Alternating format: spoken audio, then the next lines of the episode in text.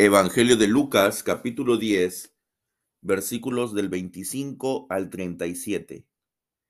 Cierto día, un experto en la ley se levantó para probar a Jesús con la siguiente pregunta. Maestro, ¿qué debo hacer para heredar la vida eterna? Jesús contestó, ¿qué dice la ley de Moisés? ¿Cómo la interpretas? El hombre contestó, Ama al Señor tu Dios con todo tu corazón y con toda tu alma, con toda tu fuerza y con toda tu mente, y ama a tu prójimo como a ti mismo. Correcto, le dijo Jesús, haz esto y vivirás. El hombre quería justificar sus acciones, entonces le preguntó a Jesús, ¿y quién es mi prójimo? Jesús respondió con una historia. Un hombre judío bajaba de Jerusalén a Jericó y fue atacado por ladrones. Le quitaron la ropa, le golpearon y lo dejaron medio muerto al costado del camino. Un sacerdote pasó por allí de casualidad, pero cuando vio al hombre en el suelo, cruzó al otro lado del camino y siguió de largo. Un levita pasó y lo vio allí tirado, pero también siguió de largo por el otro lado. Entonces pasó un samaritano despreciado y cuando vio al hombre sintió compasión por él. Se le acercó y le lavó las heridas con vino y aceite de oliva y se las vendó. Luego subió al hombre en su propio burro y lo llevó hasta un alojamiento donde cuidó de él. Al día siguiente le dio dos denarios al encargado de la posada y le dijo, cuida de este hombre. Si los gastos superan esta cantidad, te pagaré la diferencia la próxima vez que pase por aquí. Ahora bien, ¿cuál de los tres te parece que fue el prójimo del hombre atacado por los bandidos? preguntó Jesús. El hombre que era experto en la ley contestó, el que mostró compasión. Entonces Jesús le dijo, así es, ahora ve y haz tú lo mismo. Amén.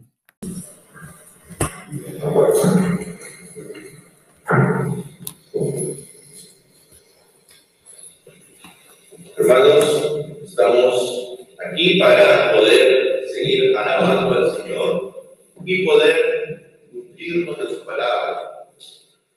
Y hoy vamos a reflexionar en un texto que es conocido, que es el texto del Evangelio de Lucas, conocido como la parábola del buen samaritano. Aquí vamos a tener que responder dos preguntas, al igual que fue la pregunta que le hizo el escriba a Jesús. ¿Quién es mi prójimo? Y la segunda pregunta que tendremos que responder es ¿qué es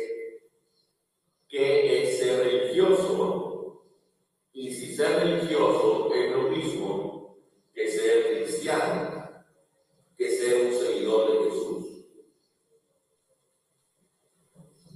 Para poder responder qué es, quién es mi prójimo, tenemos que entender de que para los judíos el prójimo no era aquellos que formaban parte de su pueblo, de su etnia.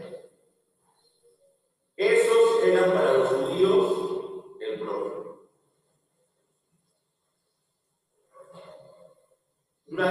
Toda la historia de la humanidad podemos ver de que esta idea de prójimo es la que más se ha extendido. Siempre nosotros hemos respaldado, hemos apoyado a la gente que es de nuestro barrio, de nuestra tribu. Los peruanos, pues si hay algún conflicto con otra nación, se supone que vamos a apoyar, vamos a defender a los peruanos, ¿verdad? Si hubiera un conflicto interno entre trujillanos y chicotanos, nosotros como trujillanos estaríamos del bando de los trujillanos. Y nosotros diríamos que son ellos nuestro ahí ayudar. Sin embargo, Jesús dice que el prójimo no es solamente aquellos que forman parte de tu raza, de tu nación. Tu prójimo es todo aquel que necesite tu ayuda.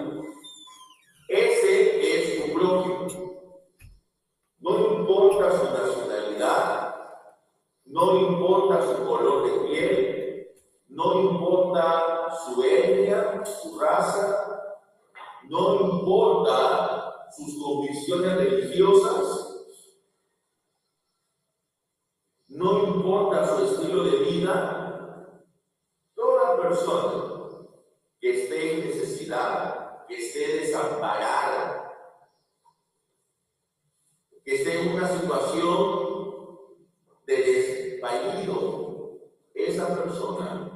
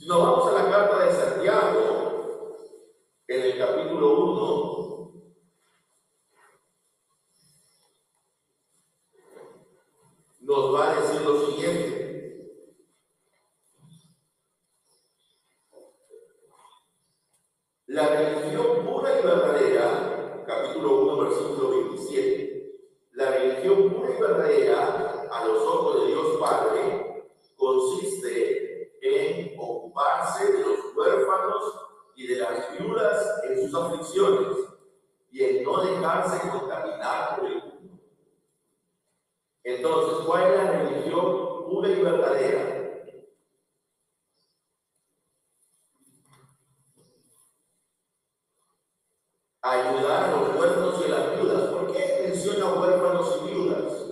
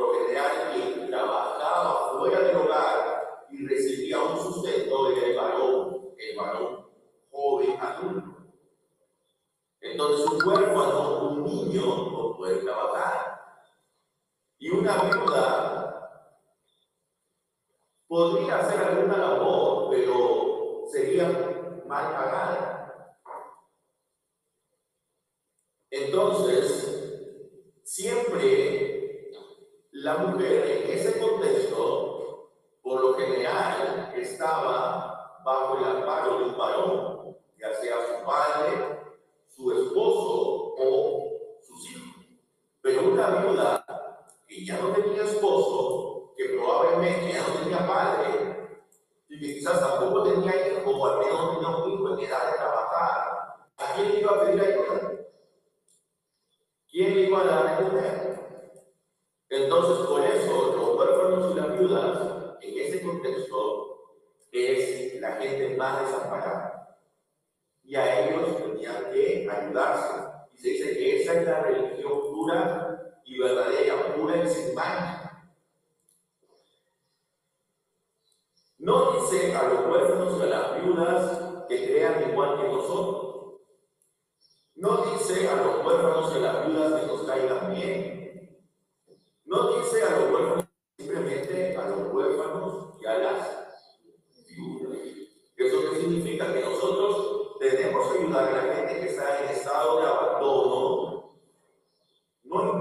lo que les sea.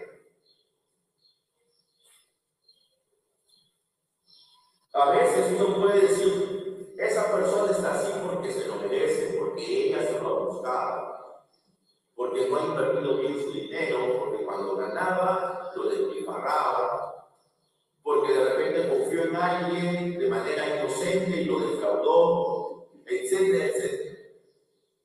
Y sí, es cierto.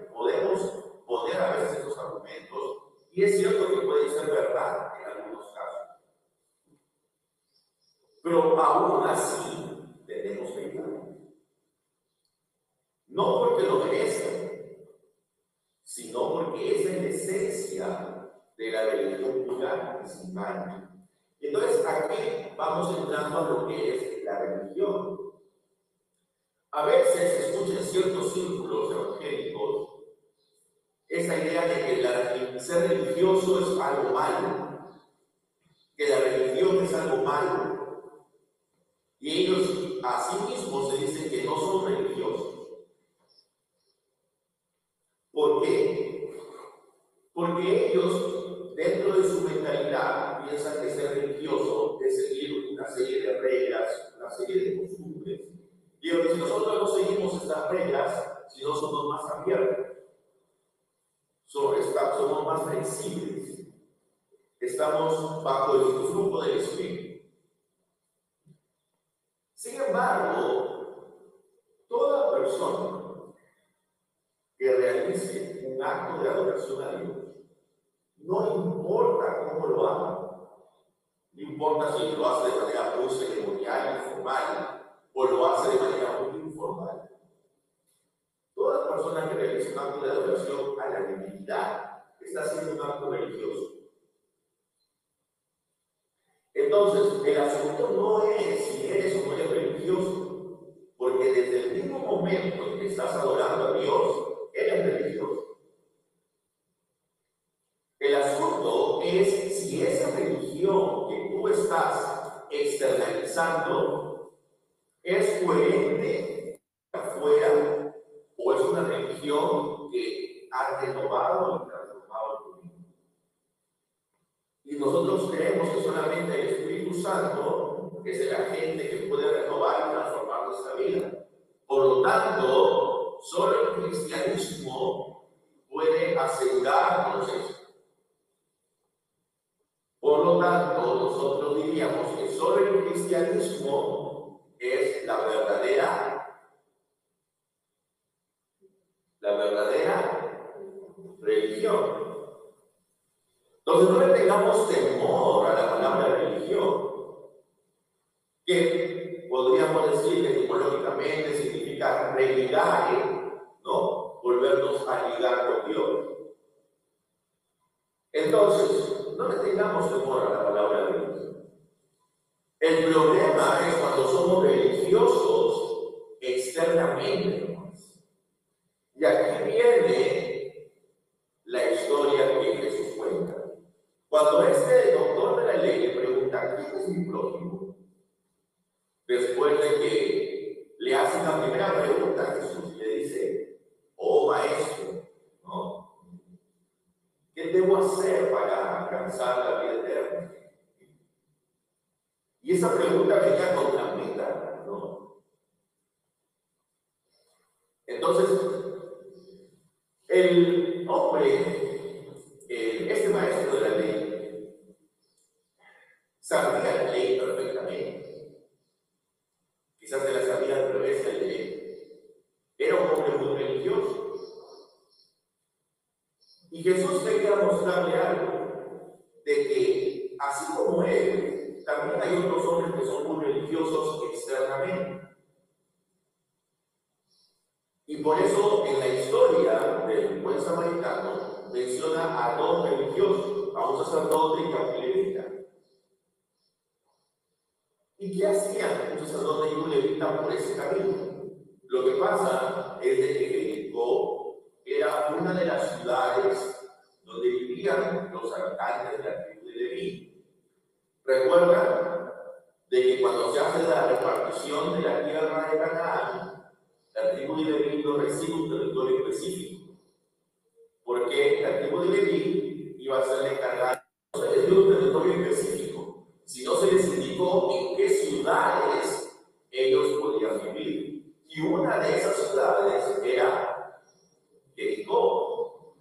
Entonces, era muy común de que hayan sacerdotes y levitas yendo de Jerusalén a Jericó, porque cada sacerdote tenía un turno para oficiar dentro de Jerusalén. Terminaba su turno y regresaba a su casa en Jericó. Entonces, por eso es que vemos sacerdotes y levitas en ese ese trayecto. Pero ese trayecto era un trayecto desolado. Y por lo tanto era común que hayan asaltos.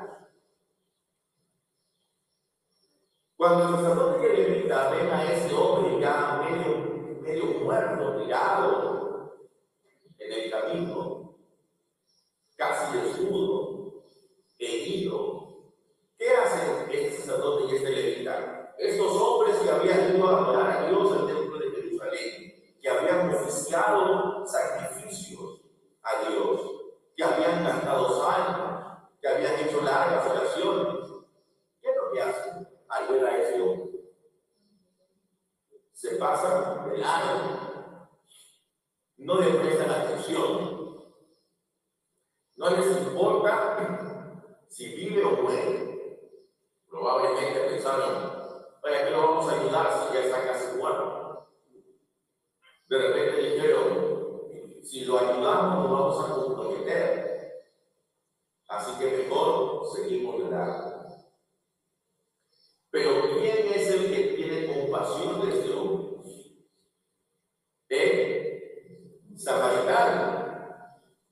Y el samaritano era una persona que venía de una nación que no era bien vista por los judíos. Porque los samaritanos eran una mezcla entre gente de Israel y gente de otras naciones. Cuando Asiria conquista el reino del norte, el reino de Israel, ellos hacen una política mediante la cual trajeron a mucha gente de otras naciones a ese territorio para que se mezclen. Entonces los judíos, los del sur, consideraban a estos como impuros, como una raza mixta. Tenían su propio sacerdocio, ellos no querían saber nada de, de Jerusalén. Y los judíos los samaritanos no se llevaban bien. Este samaritano sabía que el hombre que estaba inspirado era un judío. Sabía que el hombre que estaba inspirado era parte de ese pueblo que lo despreciaba él, que lo ninguneaba, que lo marginaba. Sin embargo, él, movido por su compasión, ¿Qué hace? Primero, lava sus heridas. Después se echa aceite. Luego, ¿qué hace? Lo pone en, la movilidad donde iba. Probablemente ese hombre iba sobre una bestia, sobre un burro, sobre una mula, y lo pone al samaritano encima de la bestia, porque obviamente no podía caminar en la situación en la que estaba. Perdón, el samaritano pone al judío ahí, y él va a pie.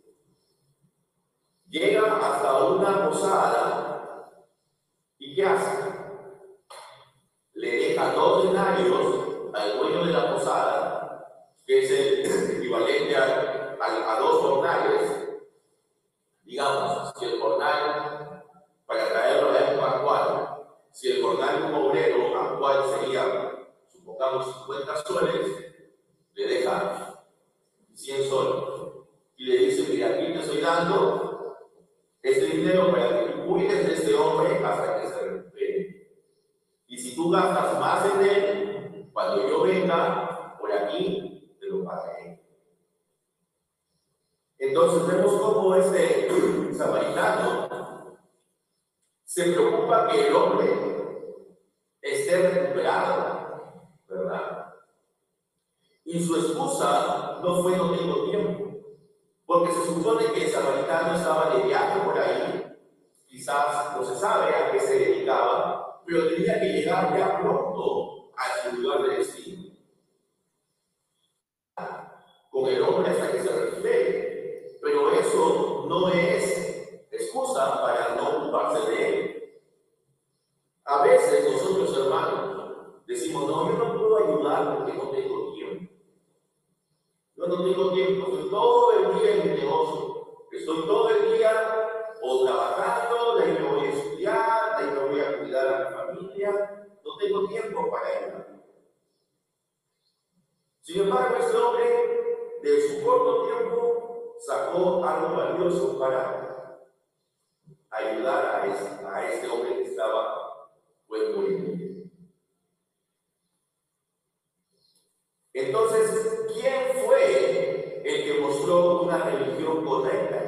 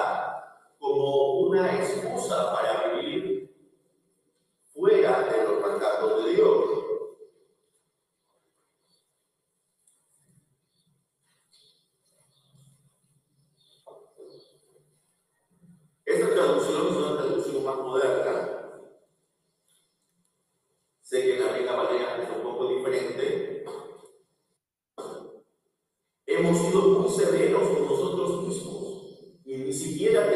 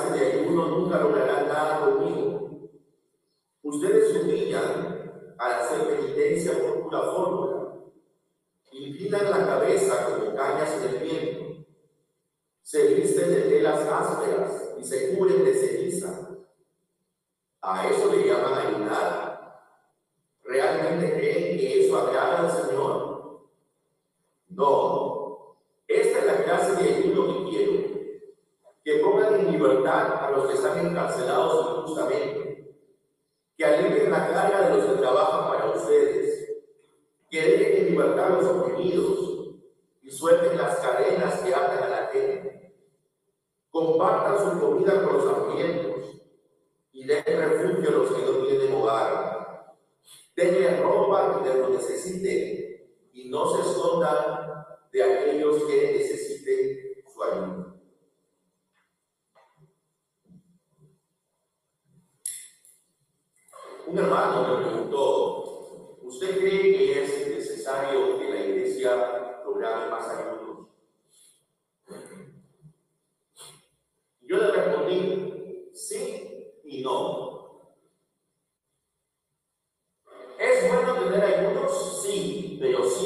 cuando se logre el propósito de la ayuda.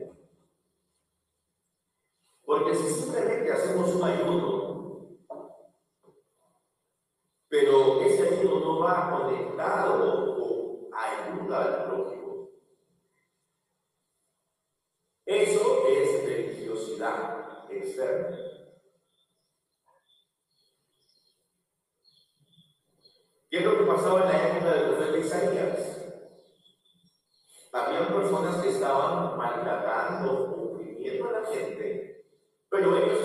sentían dignos porque hacían ayunos. Se sentían muy dignos porque podían sentir Entonces, todo eso, si no va acompañado de una verdadera muestra de empatía hacia los demás, no es más que religiosidad. Nosotros podemos venir todos los días aquí a nuestro local de adoración. Hay iglesias que tienen cultos casi todos los días. Pero si esas personas que están adorando a Dios comunitariamente casi todos los días no evidencian en su vida una renovación, un cambio en sus prioridades, no es más que religiosidad. Y a veces uno tiene que preguntarse por qué hacen eso. Y te pueden responder cosas como, ah, es que yo hago eso porque yo quiero que el Señor me bendiga. Yo hago esto porque yo le prometí al Señor que voy a hacer tal cosa eh, para que le vaya bien. Eso, hermanos, no es el espíritu cristiano. Eso es religiosidad.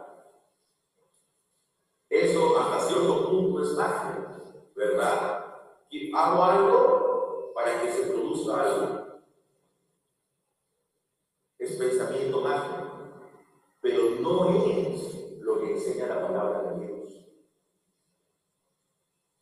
La palabra de Dios nos dice que debemos seguir a Jesucristo y nos dice que debemos ayudar a los desvalidos empezando por los desvalidos que están entre nosotros, como diría el apóstol Pablo en Gálatas 6.10. Es bueno tener ayunos, vigilias, etc. Sí, no es malo, en sí mismo no es algo malo, alimenta nuestra espiritualidad. Pero, pero, eso tiene que estar conectado con una ayuda al prójimo. Si solamente nos quedamos en ese acto del ayuno, de la vigilia, es religiosidad. Un extremo, es decir, bueno, si Dios nos manda a ayudar al prójimo, entonces ya no voy a ir a la iglesia, ya no voy a dar mi ofrenda y esa ofrenda la voy a dar directamente a los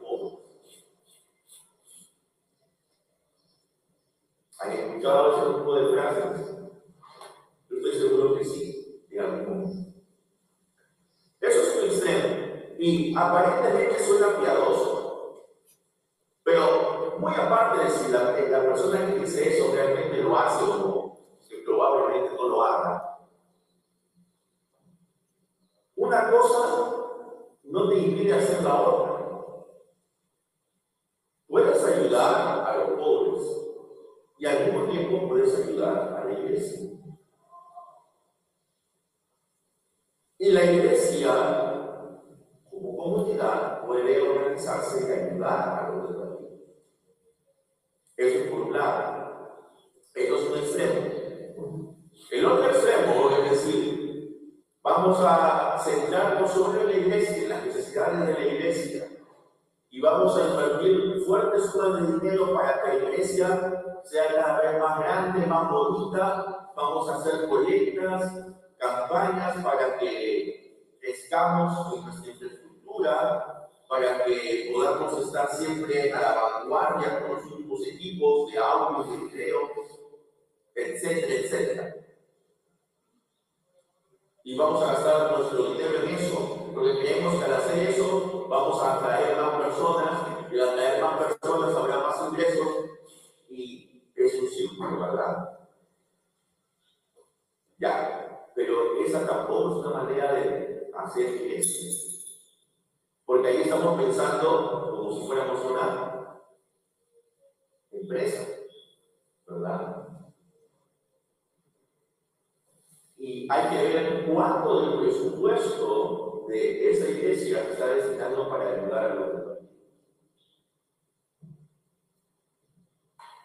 Entonces, lo correcto es que nosotros podamos ayudar a la iglesia y que la iglesia a su vez designe un porcentaje importante de su presupuesto para ayudar a quienes lo necesitan.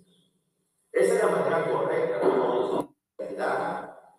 que realmente cumpla con su labor, porque también tenemos que tener cuidado. A veces hay organizaciones de caridad que son más fachadas que otras.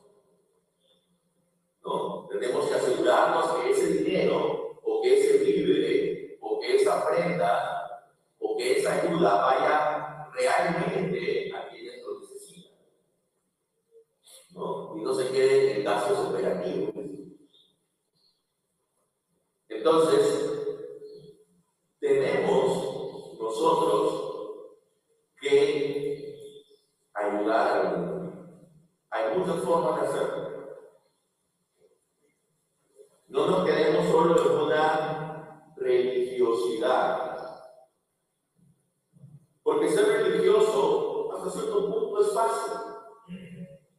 Podemos dedicar una hora, hora y media cada día para venir aquí a la iglesia y las otras 22 horas vivir conforme creamos.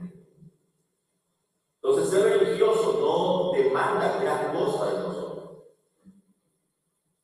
Lo que demanda de nosotros es practicar una religión que realmente muestre que hemos sido renovados por el Espíritu. Es la demanda que nosotros, a la que nosotros nos hacemos.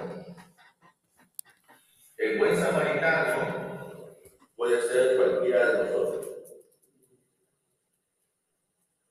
Y no pongas excusa de que no tienes tiempo, de que no tienes dinero, de que no tienes forma de ayudar. Porque de cualquier manera puedes ayudar y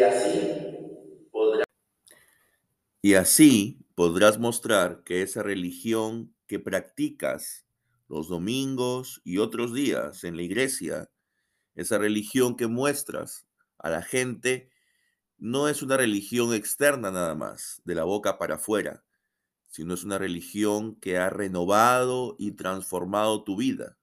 Es una religión que se muestra también en actos concretos de ayuda al prójimo, al prójimo desvalido, al prójimo que más necesita de nuestra compasión.